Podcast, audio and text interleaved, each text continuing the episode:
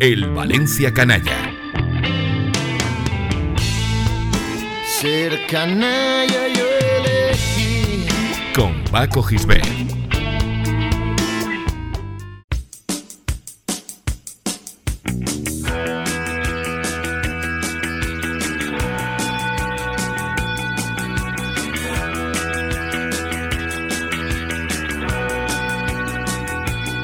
Tiempos nuevos, La época más canalla de la historia del fútbol español fue, sin duda, la década de los 90 del siglo pasado. Unos años en los que los incidentes barrio-bajeros se sucedían fuera y dentro de los terrenos de juego, donde los despachos de los clubes estaban llenos de oscuros personajes con ánimo de lucrarse rápidamente y las plantillas de los equipos de futbolistas que no habrían desentonado en las películas de Kinkis que tan populares se habían hecho una década antes. En los palcos de los estadios españoles había tipos como Jesús Gil, Manuel Ruiz de Lopera o José María Caneda, y uno podía levantarse por la mañana y ver en los noticiarios televisivos la pelea a puñetazos que habían librado Gil y Caneda a las puertas de la sede de la Liga de Fútbol Profesional, o escuchar insultos racistas impunemente blanqueados, blanqueados por la prensa y silenciados por los políticos dirigidos a futbolistas. Pero también podía ver a presidentes como el madridista Ramón Mendoza saltando al grito de polaco el que no vote después de una victoria de su equipo ante el Barcelona. Dentro del terreno de juego también sucedían cosas que ahora nos sonrojarían. Aparte de la violencia que emanaba del propio juego y que se arrastraba desde décadas antes, el búlgaro Hristo Stoikov podía agredir tranquilamente a un árbitro en un partido contra el Real Madrid correspondiente a la Supercopa de España, y solo recibía una sanción de dos meses de suspensión.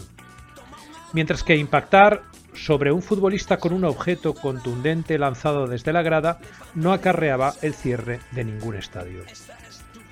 Los 90 fueron años salvajes, de los que recordamos más que lances del juego, aspectos extradeportivos que han pasado a la historia.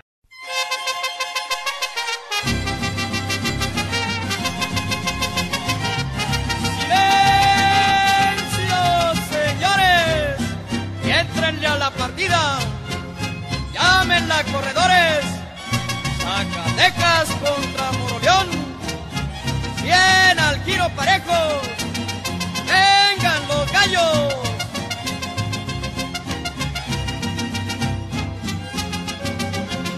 A la feria de San Marcos, de Mérito Aguascalientes, van llegando los valientes con su gallo copetón y lo traen bajo del brazo al solar de la partida va jugarse hasta la vida con la fe en un espolón. Linda la pelea de gallos con su público bravero, El Valencia, como no podía ser de otra manera, también vivió aquellos años de plomo futbolero con especial protagonismo.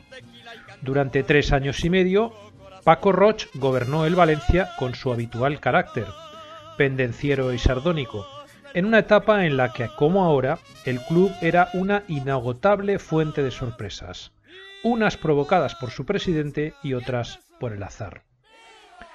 Una de las más notables sucedió en febrero de 1994, cuando el delantero centro del equipo, Lubo Penev, anunció que sufría un cáncer testicular, que lo apartaría de los terrenos de juego durante meses y que le impidió, entre otras cosas, disputar el Mundial de Estados Unidos, en el que su selección, Bulgaria, alcanzaría la mejor clasificación de toda su historia. Penev dejó el Valencia año y medio después, cuando finalizó su relación contractual con el club, y ni Roch ni los técnicos de la entidad hicieron nada por renovarlo. El futbolista búlgaro se marchó del club despotricando contra Roch, al que acusó de haber intentado rescindirle el contrato durante el periodo en el que estuvo convaleciente de su enfermedad y del que dijo que se llevaba comisiones de las operaciones de compra y venta de futbolistas que realizaba para el Valencia. Roch negó todas las acusaciones de Penef y, con su habitual tono desafiante, lo amenazó con llevarlo ante los tribunales de justicia, algo que jamás hizo. Penef se fue con la Carta de Libertad bajo el brazo al Atlético de Madrid, justo cuando, cuando la entidad presidida por Jesús Gil iniciaba su enésimo proyecto de reconstrucción, entonces comandado por el entrenador serbio Radomir Antic. Quiso la fortuna que aquel nuevo proyecto de Gil saliera bien por primera vez en su historia y el Atlético consiguiera en la temporada 95-96 los títulos de Liga y Copa con Penef como delantero centro y máximo goleador del equipo. Y quiso también la fortuna que el máximo rival de los colchoneros en aquella temporada fuera un Valencia que no echó de menos la figura de Penef en su ataque. En febrero de 1996, dos años después del anuncio de Penef sobre su cáncer testicular, y cuando el Atlético dominaba con claridad la Liga de Primera División, el conjunto colchonero visitó Mestalla para disputar el encuentro de ida de las semifinales de la Copa del Rey. Penef jugó aquel partido, pero fue sustituido en el descanso cuando su equipo perdía por 2 a 0 después de que el delantero fallara numerosas ocasiones de gol, entre ellas un penalti al comienzo del partido. El cambio del búlgaro surgió efecto, ya que el Atlético de Madrid remontó el choque y sentenció la eliminatoria al ganar por 3 a 5, un resultado que obligaba al Valencia a una gesta improbable en la vuelta. Aquel encuentro, sin embargo, no será recordado por lo que sucedió en el terreno de juego, sino por el gran combate que se libró en el palco VIP de Mestalla. Cuando López Nieto, árbitro de aquel controvertido choque, indicó el final del encuentro, Penef se dirigió a la sala de prensa de Mestalla, pero como había sido sustituido y había visto la segunda parte desde una localidad de la tribuna del estadio, lo hizo a través del palco VIP y no de los vestuarios.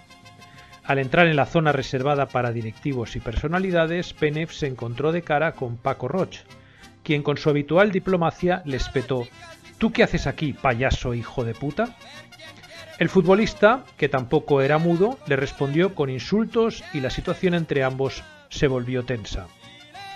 Tanto que el búlgaro lanzó un puñetazo que impactó directamente en la cara del presidente valencianista, lo que dio lugar a una pelea desigual, un tipo de 30 años y casi 1,90 de estatura frente a otro de 57 tacos y 15 centímetros menos de altura.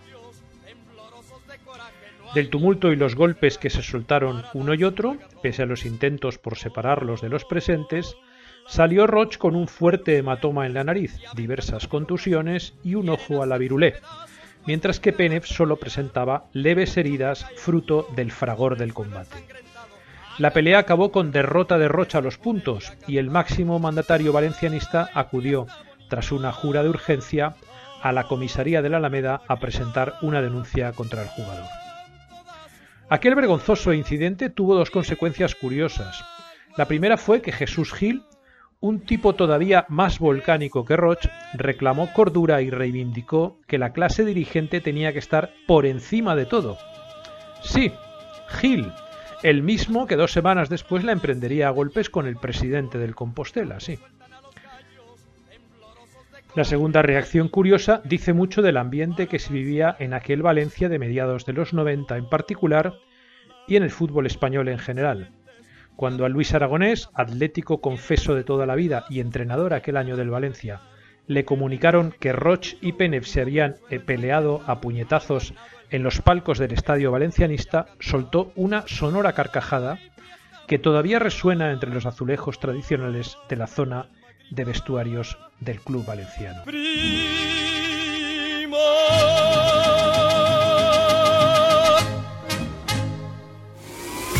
Información y entretenimiento. Plaza Radio.